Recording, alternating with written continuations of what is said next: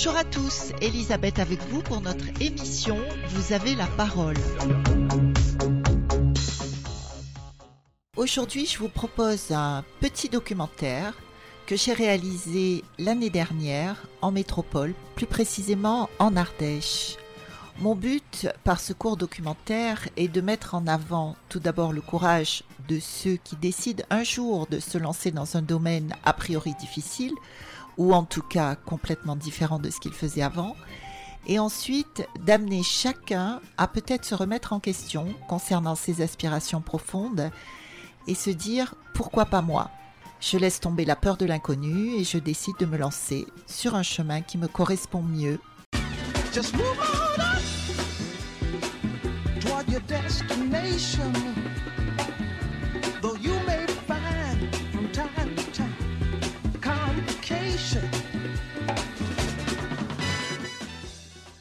Alors ici, on va parler de la ferme et du milieu agricole, mais c'est la même chose dans n'importe quel domaine d'activité, évidemment.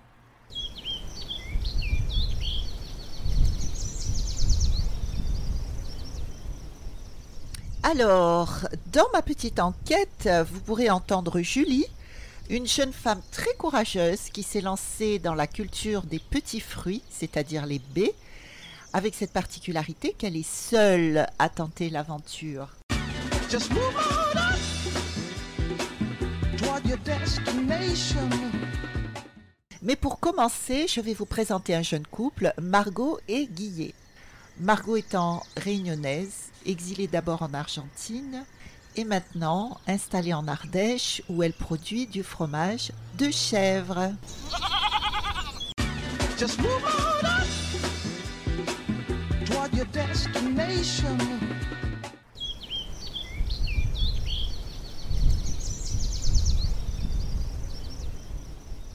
Alors aujourd'hui, 6 heures du matin, nous allons faire l'expérience de la traite. Alors je viens de rejoindre euh, la jeune fermière Margot euh, qui est en train de traire euh, quatre chèvres et je vais tenter la traite.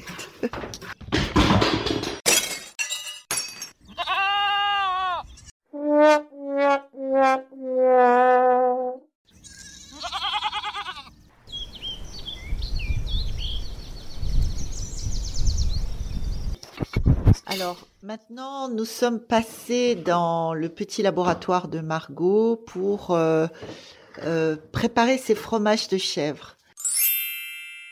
Donc il y a eu la traite ce matin. Euh, alors Margot, expliquez-nous ce que vous allez faire maintenant. Eh ben, je vais donc filtrer mon lait pour enlever toutes les saletés qu'il y a eu durant la traite. Oui, je vois qu'il y a des, des pailles, euh, des choses comme ça. De La poussière, des poils, euh, machin. Alors voilà, là on a une me deuxième. Il y a combien de litres là? Il y a presque 10 litres. Presque 10 litres sur euh, quatre chèvres qui ont été traites ce matin, c'est ça? Ouais, Ah oui, ça fait pas mal quand même. ouais, c'est pas mal. Alors, euh, comment ça se fait qu'elles aient toujours du lait comme ça, les chèvres? Elles, elles n'ont pas forcément de chevreaux, là, les quatre qui étaient là? Si, Les quatre ont des chevreaux? Il y en a une qui en a plus, mais vu que j'ai continué à la traire, euh, le lait s'est jamais arrêté de produire, quoi. Ah Oui, en fait, c'est ça. Tant que vous trayez, ça, ça, euh, il y a une production de lait qui est naturelle. Ouais. Et est-ce qu'il y a des moments où vous arrêtez de traire? Euh, oui, à la fin euh, de la saison, c'est-à-dire autour de octobre-novembre, on arrête de traire et ça les tarit euh, naturellement, on va dire. Et Pendant combien de temps? Euh, pendant combien de temps elles, elles arrêtent de produire du lait? Oui. Eh ben, euh, jusqu'à ce qu'elles repro- jusqu'à ce qu'elles redonnent naissance à un chevreau, c'est-à-dire autour de janvier-février, donc ouais, à peu près trois mois, quoi. Donc, elles arrêtent de produire du lait trois mois dans l'année. Ouais, c'est ça. Et, et c'est combien de temps la, la gestation pour une chèvre? C'est cinq mois. Cinq mois. Ouais. Et elle, euh, elles gardent leurs petits, euh, elles sèvrent leurs petits au bout de combien de temps? Sevrer, le verbe sevrer. Ben non, mais d'accord. Radio Sud Plus, Radio Sud Plus, la sensation. Alors, vous disiez tout à l'heure euh, que euh, les, les- les- les chèvres mettent bas en janvier, c'est ça? Décembre, janvier Autour de janvier, février. euh. Autour de janvier, février. Mais c'est toutes les chèvres ou comment ça se passe? Pourquoi janvier, février? Bah, c'est un choix euh, de chaque euh, éleveur. Nous, on met, euh, en général, tout le monde fait à peu près ça. On met notre bouc, euh, on l'amène autour de août-septembre et il les, il les, Les remplit à peu près euh, tout au même moment, ce qui fait que, Elles accouchent toutes à peu près au même moment. quoi. voilà, à peu près, parce qu'elles sont souvent un peu décalées, mais. Mais pas de beaucoup. Elles sont décalées de quoi Un mois euh, Même pas Quelques Oui, enfin, vraiment, il faut au maximum que le bouc puisse euh, les remplir tout en même temps, qu'elles aient à peu près toutes leurs chevreaux au même moment.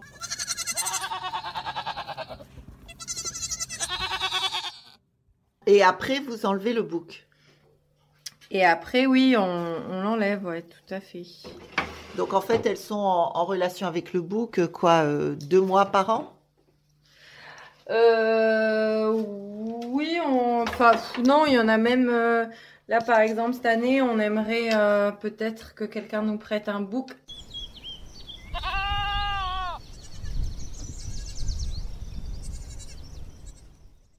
Donc après avoir versé le lait, Ben, maintenant, je prends la, la matière euh, caillée et je le mets dans mes faisselles qui sont trouées et qui vont permettre à tout le petit lait de s'évacuer et donc euh, de garder que la matière qui nous intéresse pour le fromage. Donc ça, ça va réduire de moitié, quoi. ça s'écrase en fait. Ouais, ça diminue. Ça perd tout le liquide, quoi. Donc ensuite, euh, je... Donc là, ce que je suis en train de faire, c'est que je retourne mes fromages d'hier que j'avais mis en faisselle, que j'avais euh, donc euh, fait égoutter sur une première face et que là, je retourne pour qu'ils égouttent sur la deuxième face. Ceux-là, ils ont déjà égoutté les deux faces, donc je les sors des faisselles et je les mets sur des clés pour qu'ils continuent de sécher. Je les sale. Alors, c'est quoi la différence entre la faisselle et, et la clé? Ben non, la faisselle, c'est euh, euh, un- Ça va permettre quoi par rapport à la clé? Ben, la faisselle, c'est le récipient dans lequel on met euh, le lait. Ah oui, c'est de bocaux en plastique troués que j'ai vu tout à l'heure. Voilà, que, qui permet d'égoutter le fromage. D'accord. Ça vous laissez quoi Une nuit Une journée? Euh, moi, je le laisse 24 heures, mais euh, ça pourrait rester moins. Et après, vous prenez ces, vous retournez donc ces pots, je vous ai vu faire déjà une fois, et vous les mettez dans un petit placard avec des clés, petit placard ouvert Pour, euh, pour sécher pour sécher et affiner. Et affiner. Alors, j'ai appris que le, le- le fromage euh, de chef préféré des Ardéchois, c'est quand il est très sec. Ben, c'est le, le picodon. euh. C'est le fromage AOP euh, d'ici. Ouais, et, et en fait, quand on le coupe, il s'effrite. C'est très étrange. Bah, s'il est très sec, euh, oui. Moi, j'avais l'habitude de manger des fromages de chèvre plutôt crémeux, quoi. Non, le picodon, c'est un fromage sec, ouais. Alors, vous produisez par jour, vous en faites combien de fromages par jour? Parce que Euh, vous êtes toutes, euh, vous, vous démarrez, c'est complètement artisanal, donc euh, Je démarre et je trai à la main, oui. ce qui fait que je peux. J'ai pas énormément de chèvres pour le moment. Euh, là, en ce moment, j'en ai quatre, mais c'est parce qu'elles sont pas toutes à la traite. Et j'en aurai huit dans, dans peu de temps, une fois que les, les chevreaux des autres auront assez grandi, que je séparerai de la mère et que je, je prendrai leur lait du coup. Euh, donc il y en aura 8 à la traite, ce qui fait qu'il y aura une vingtaine de litres à peu près. Ah oui. Donc là, avec quatre euh, chèvres, vous faites combien de fromage la journée? 10, Et quand vous en avez huit? Bah une vingtaine. Une vingtaine. Ok.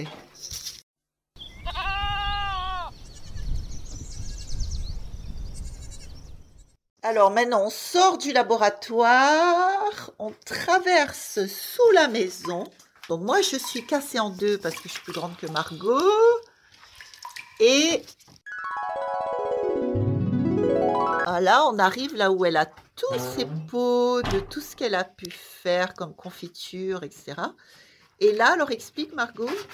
Bah c'est là où il continue de s'affiner parce que c'est la bonne température et, et la bonne humidité.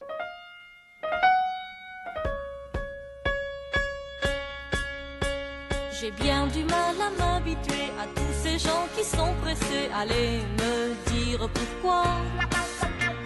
Dans l'autobus et dans le train, on est serré comme des lapins. C'est pas marrant ce truc-là. Si je pouvais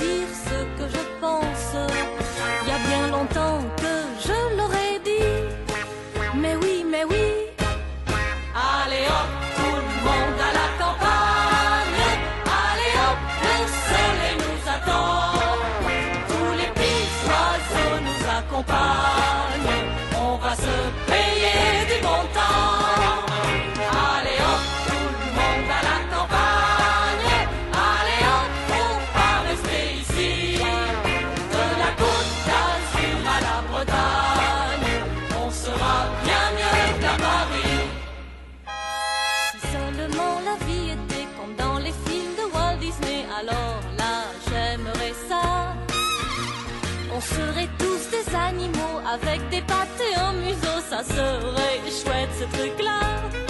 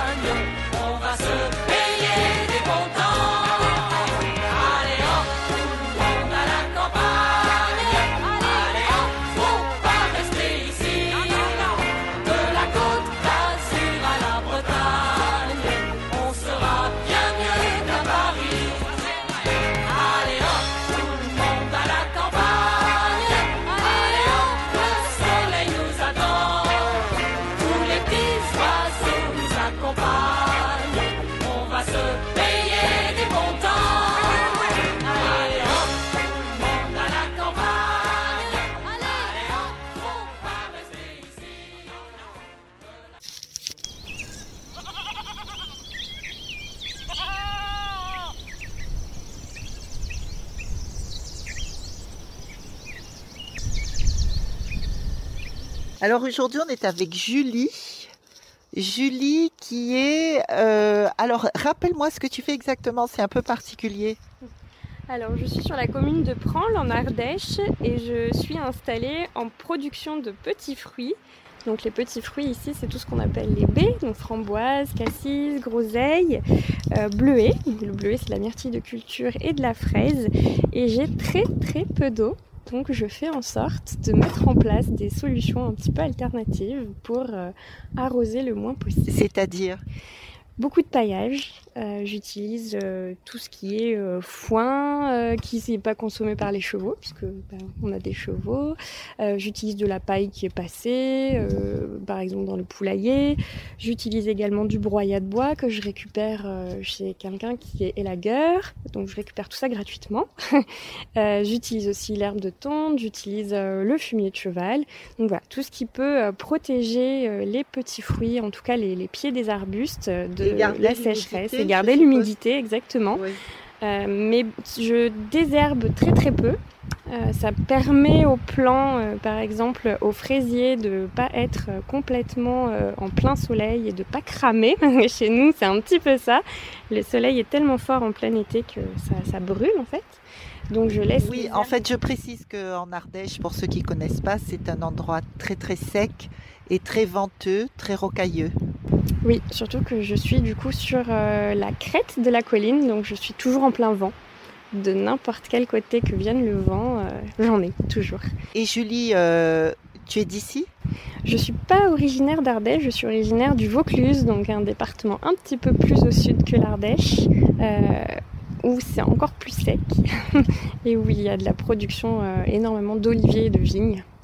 Mais, tu étais déjà dans ce domaine-là quand tu, avant de venir t'installer en Ardèche? Il y a combien de temps que tu es en Ardèche? Je suis en Ardèche depuis 2015 et euh, je viens plutôt de l'industrie agroalimentaire puisque j'étais dans, dans la qualité agroalimentaire avant. Euh, j'ai toujours voulu euh, m'installer dans l'agriculture. Je savais pas trop dans quoi. Ce que je savais, c'est que je voulais pas travailler avec les animaux. C'était, je trouvais pour moi trop contraignant. Le maraîchage, c'est euh, une charge mentale trop importante aussi. Euh, dans le maraîchage, il faut toujours euh, anticiper, prévoir de préparer son sol, planter, arracher. Donc c'était quelque chose de trop mouvementé pour moi. L'arboriculture, c'était trop physique pour mon petit gabarit. Porter des caisses de pêche, des caisses d'abricots, c'était beaucoup trop lourd. Donc finalement, quand je suis arrivée en Ardèche, j'ai découvert la culture de petits fruits et euh, ça se mariait très bien. Du coup, c'est quelque chose qui est assez périn puisque sur la culture du bleuet, on est sur 15-20 ans pour les pieds. Euh, les framboises, euh, on est sur 5 ans. Alors c'est pareil, je suis un petit peu euh, hors norme puisque dans, les grosses productions, les pieds de framboises, on les rechange très très régulièrement pour être toujours très très productif. Les pieds de fraises, c'est pareil, hein, on va jamais au-delà des 3 ans en règle générale. Moi, j'utilise beaucoup les rejets et les stones. et, et en fait, tu travailles toute seule? Et je travaille toute seule, oui. Sur combien d'hectares? Un hectare, mais il n'y a pas un hectare de plantation. hein. Euh, Il y a une toute petite plantation, je pense qu'il y a peut-être, je sais pas, je dirais 500 mètres carrés. Et avec ça- 500 mètres carrés, tu arrives à vivre? Je suis salariée agricole à côté. Though you may find from time to time.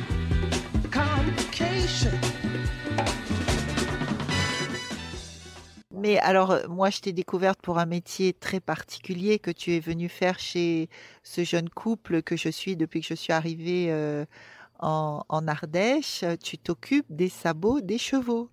Et oui, je me suis formée étant cavalière, euh, un petit peu hors norme là aussi, puisque mes chevaux sont pieds nus depuis toujours, et je pratique la randonnée pieds nus. Donc mes chevaux ne sont ni Alors, ferrés ni chaussés.